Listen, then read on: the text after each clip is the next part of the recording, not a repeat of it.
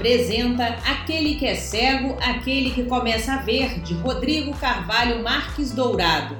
Inspirada na peça didática de Bertold Brecht, a peça traz a história de um jovem trabalhador que conversa com seus pais idosos sobre as contradições do trabalho em meio à crise da Covid-19.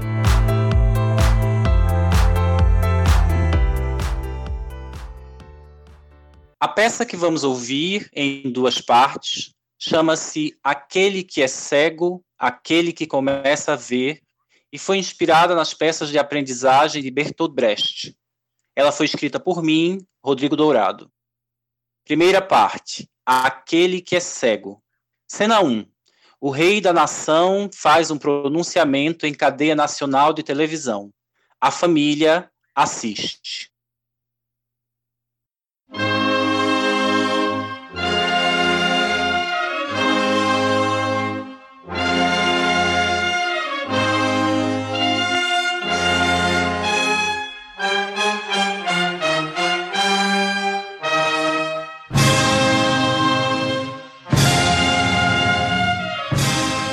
Brasileiros. Por todos os lados me chegam relatos de uma doença terrível. Do norte, me assaltam lendas de valas gigantescas em que os corpos dos nossos compatriotas estariam sendo jogados. No centro-oeste, contam os peregrinos, filas estariam se avolumando de frente aos hospitais, homens agonizantes se debruçariam por sobre o solo exauridos de ar. Do nordeste, as ladainhas dos cantadores informam sobre um suposto deserto das praias. No sudeste, as redes velozes compartilham imagens montagens de avenidas sem carros. No sul, todos os homens e mulheres desfilariam pelas ruas em máscaras, encobrindo suas identidades. É falso. Dizem que a peste se instaurou em nosso país por conta de um assassino que teria ferido mortalmente a mulher negra que esse mesmo assassino teria acordado entre nós o espírito adormecido do ódio, que teria tomado parte num longo e doloroso processo de usurpação do trono.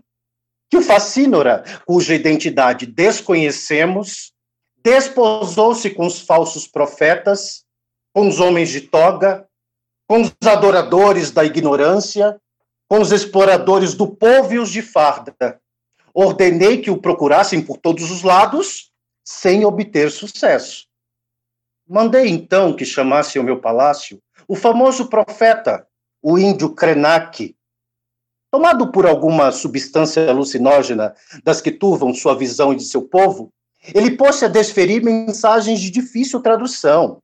Falava em natureza, na lição que a doença teria de nos ensinar sobre nossas formas predatórias de vida, Disse, por fim, que o bandido, aparente responsável por nossos males, com ele já conversara e que seria fácil encontrá-lo, dado sua semelhança com uma longa legião de tiranos e seu estado de delírio evidente. Estando eu próprio saudável, pus-me a andar pelos becos, vielas, passagens de nossa capital, sem compreender de onde partem tantas falácias. Cumprimentei e fui acolhido pelo povo, que demonstra, como de costume, o melhor de sua força física. Tendo atravessado a floresta, na qual a lâmina vazou meu ventre sem conseguir que eu esmorecesse, tendo desvendado o enigma do grande irmão, cujo jogo de palavras dominei, todos sabem que gozo de plena saúde e que nenhuma doença, por pior que fosse, conseguiria me derrubar. Compreendo que a nuvem escura que dizem pairar sobre nós não passa de uma trama maquiavélica para desmontar o grande plano que temos para esta grande nação. Sei que, caso haja alguma doença, não passará de um sopro, abafado pela nossa virilidade atávica. Razão pela qual conclamo a população a voltar para as ruas, a retornar ao trabalho porque só ele conseguirá nos livrar da verdadeira peste. O ócio, o cansaço, a estagnação, o assistencialismo que atrasam e adoecem de fato nossa nação. Repito, ao trabalho.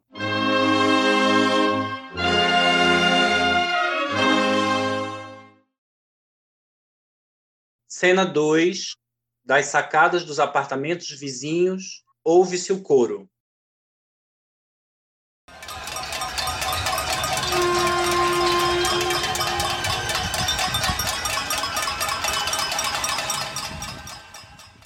O vírus.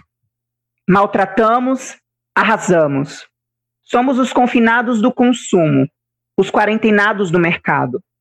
Por anos, acreditamos que a natureza nos suportaria. Por anos, acreditamos que nossos corpos haviam cruzado o limite do humano, nos confundindo com os deuses. Até que os deuses, num golpe, mostrassem a nossa arrogância e a nossa pequenez. Pedimos, deuses, que nos perdoem. Poderia haver duas humanidades, ó deuses, como julga o nosso rei. Poderia haver dois homens uns maiores que os outros, como pensam muitos que o seguem? Uma humanidade partida não é mais possível. O rei foi conduzido ao trono, garantindo a seus seguidores que aqueles que não contam, os desprezados, seriam de uma vez por todas banidos da nação. Fez muitos acreditarem que pertenciam ao grupo dos homens superiores. Os desviados, os negros, os indígenas, os do norte, os miseráveis, os descapacitados, as fêmeas seriam a nossa peste. A blasfêmia do rei contra os humildes é a nossa peste.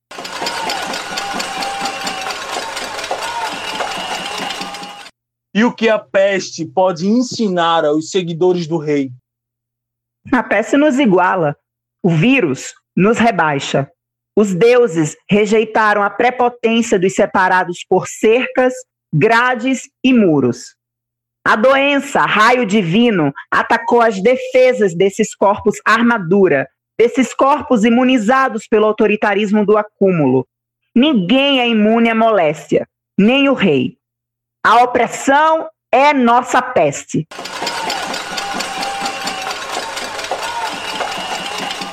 Então o rei não poderá nos salvar da mazela. Quem é mais poderoso que o rei? Interessado no lucro, o rei quis mercantilizar a deusa ciência, cujo manto deveria se estender para toda a humanidade. Ele acredita que a violência é uma ciência, só conhece a ciência da guerra, e agora tenta enganar a nação com sua fala confusa, desconexa e desvairada, a ignorância é a nossa peste.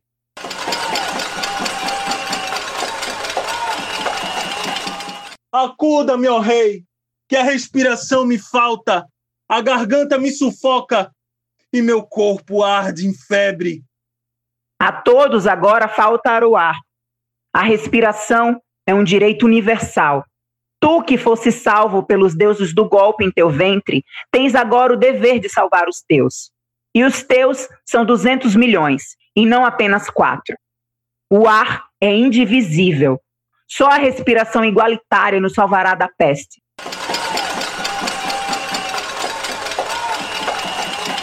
Ó oh, deuses, permitam que a febre que consome nossos corpos não consuma igualmente os cabeças desse corpo-nação. Devemos seguir ouvindo o rei o tempo do rei é chegado a bom termo, dizem os deuses. Ainda haverá os que insistem em ouvi-lo, mesmo em face do notório desatino. Não é certo se as divindades lhe perdoarão por seus erros. A enfermidade é, diante do rei, o menor dos nossos males. Cego será aquele que não conseguir enxergar.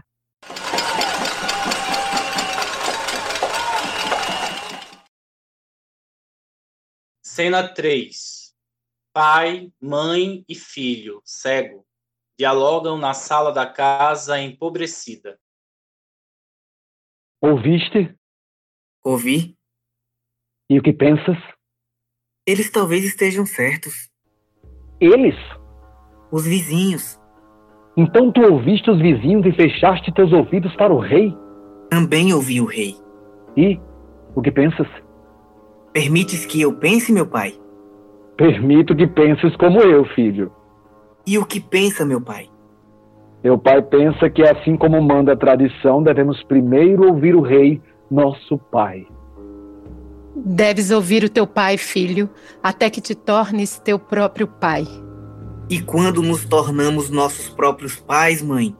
Quando nos sentimos prontos para fundar as nossas próprias tradições, filho. Como te sentes, mulher? Sinto meus ouvidos tomados pelo barulho das panelas. Elas já não soam da mesma maneira. Confundem-me. Mal posso te ouvir. Oraste por nós? As panelas já não me permitem que ore. Parecem dizer o contrário do que antes diziam. Então perdeste a fé. A minha fé é inabalável, marido, como tu sabes. Ela é a mais pétrea das minhas certezas. As outras convicções estão agora turvas. Precisas descansar, mãe. Como descansar, filho, se já não tenho forças nem saúde para prover a casa? E o que falta à casa, mãe? Falta tudo. Não vês, filho, mas já não há comida em nossos pratos. Falta alimento. As panelas, parece, se enchem mesmo é de revolta. Revolta não alimenta o corpo. E o que faremos, pai? Sabes que tua mãe já não pode trabalhar, não sabes? Sei que seu tempo de contribuição já se encerrou. Sua mãe foi uma grande trabalhadora. E o que ela ganhou com isso, pai? As dores, que já não me permitem mais andar, filho. É o preço do trabalho, mulher. Precisas parar com tuas lamúrias. E o que me resta, além do queixume? Esta é a dignidade, o dever cumprido, teu cansaço de trabalho honesto. Orgulha-te.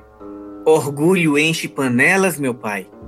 Quem bate panela, meu filho, não sabe nem para que elas servem. Pobre é quem sabe como se enche panela e é com trabalho. E para que se trabalha, meu pai? Para comer, meu filho. E para que se come, meu pai? Saco vazio não se põe de pé. E se o trabalho mata, pai? Ou bem se morre trabalhando, ou bem se morre sem trabalhar. É a vida, meu filho. Não ouviste o rei dizer que o efeito colateral do remédio não pode ser pior do que a doença? Ouvi. O rei tem dito muitas coisas. Sábias. Sempre que o rei fala, as panelas me deixam tonta, já disse. Parece que se voltaram contra ele. Morreremos se não sairmos para trabalhar. E se sairmos? Morreremos também. E todos morrerão de trabalhar, meu pai? A maioria. A maioria não são todos. São, mãe? A maioria morre de trabalhar para que a minoria não morra, filho. De uma forma ou de outra morreremos. Queres que teus pais morram de fome e de desgosto? Não! Terás de sair para o trabalho. Preciso ficar e cuidar da tua mãe. Entregas teu filho em sacrifício, homem. Há de haver algum sacrifício. Por quem? Por nós. Por eles. O rei também se sacrificará, pai?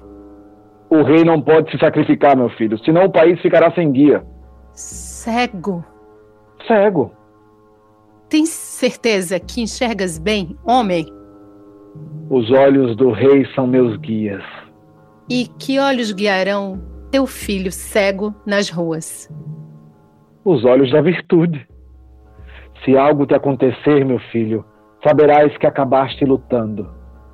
Ou preferes desobedecer o rei? Não posso desobedecer o rei? Não. Tu sairás em busca da nossa cura. É uma bela jornada. E se algo acontecer a ele? Manda a tradição que seja descartado e não volte, porque pode trazer a doença para nós. Estás de acordo com a tradição? Posso discordar da tradição? Não. E quem fundou a tradição, meu pai? A minoria. E quem é obrigado a seguir a tradição, meu pai? A maioria. Posso ser contra a minoria? Não. Então, estou de acordo com a tradição. Toma tua bengala e vai. A nação te será eternamente grata. Honras teu pai, tua mãe e a minoria. Honras teu rei.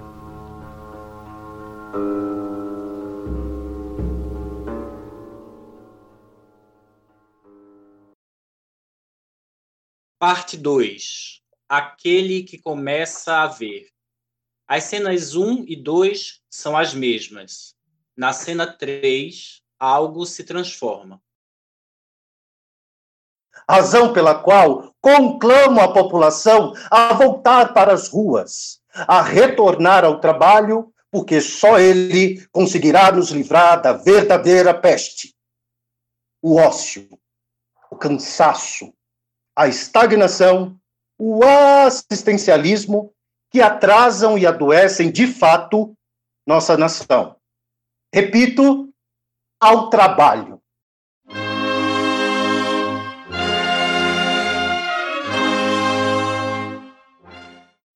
Ouviste? Ouvi?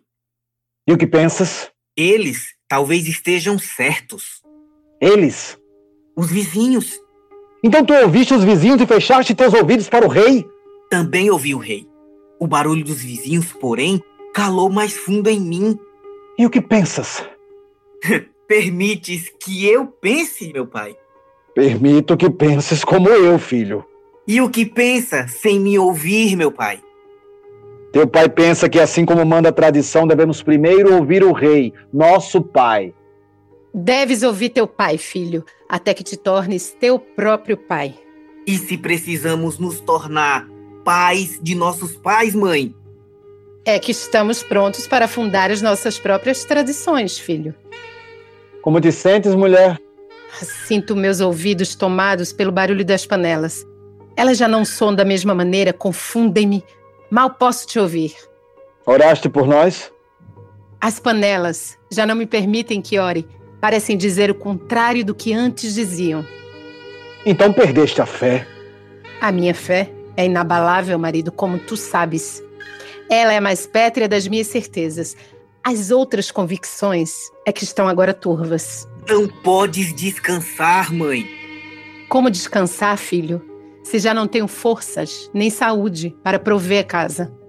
E além da visão, o que é que falta à casa, mãe? Falta tudo.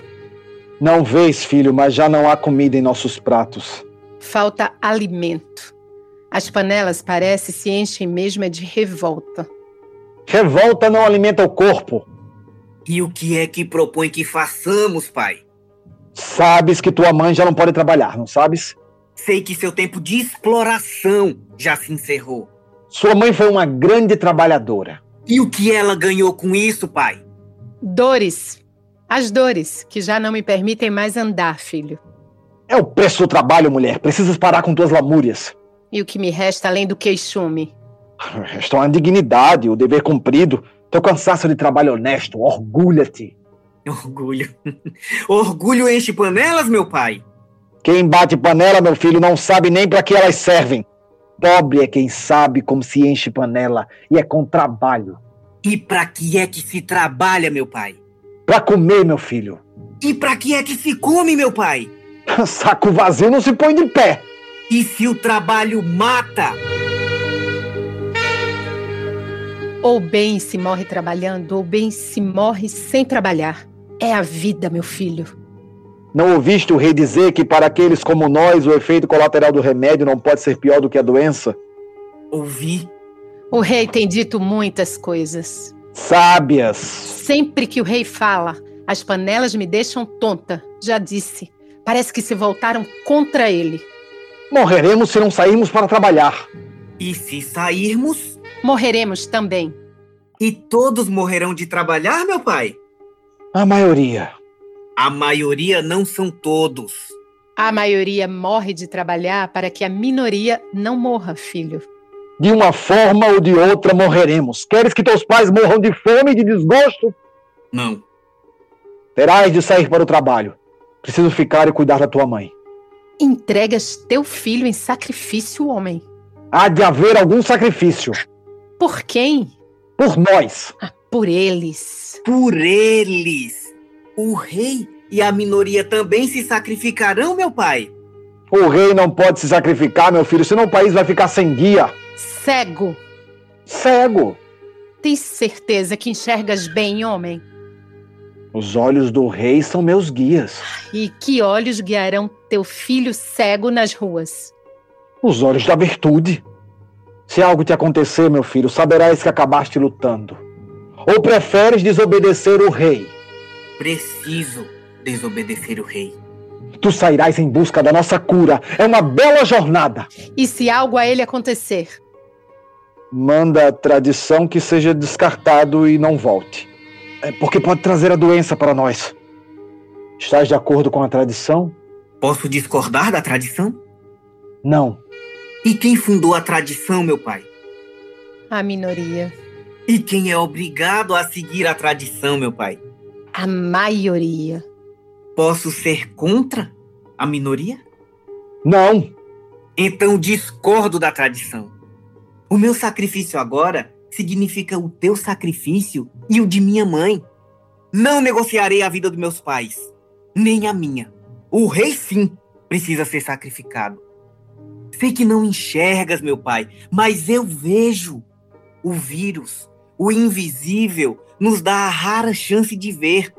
Basta de sacrificar a maioria em nome da minoria. Fico. A fome pode nos matar lentamente, mas que nos mate a todos. E se as nossas panelas se esvaziam, que as utilizemos ao menos para derrubar o rei. Isso talvez nos mantenha vivos.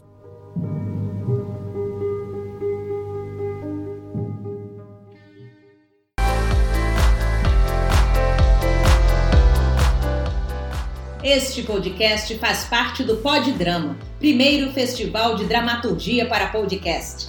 Se você gostou, vote no site www.poddrama.com.br. O festival é uma ideia original de Gabi de Saboia, com criação e curadoria de Gabi de Saboia e Sandra Rodrigues, a gestão executiva de Sandra Rodrigues, assessoria de imprensa da Cláudia Tisato, programação visual do Alexandre Furtado a captação do áudio de Marco Agripa, edição de áudio e sonorização de Jeff Guimarães, transmissão multiplataforma de Richard Johansen e as oficinas foram de Pedro Kozovski e Gustavo Passe e o apoio do estúdio Alcateia Audiovisual.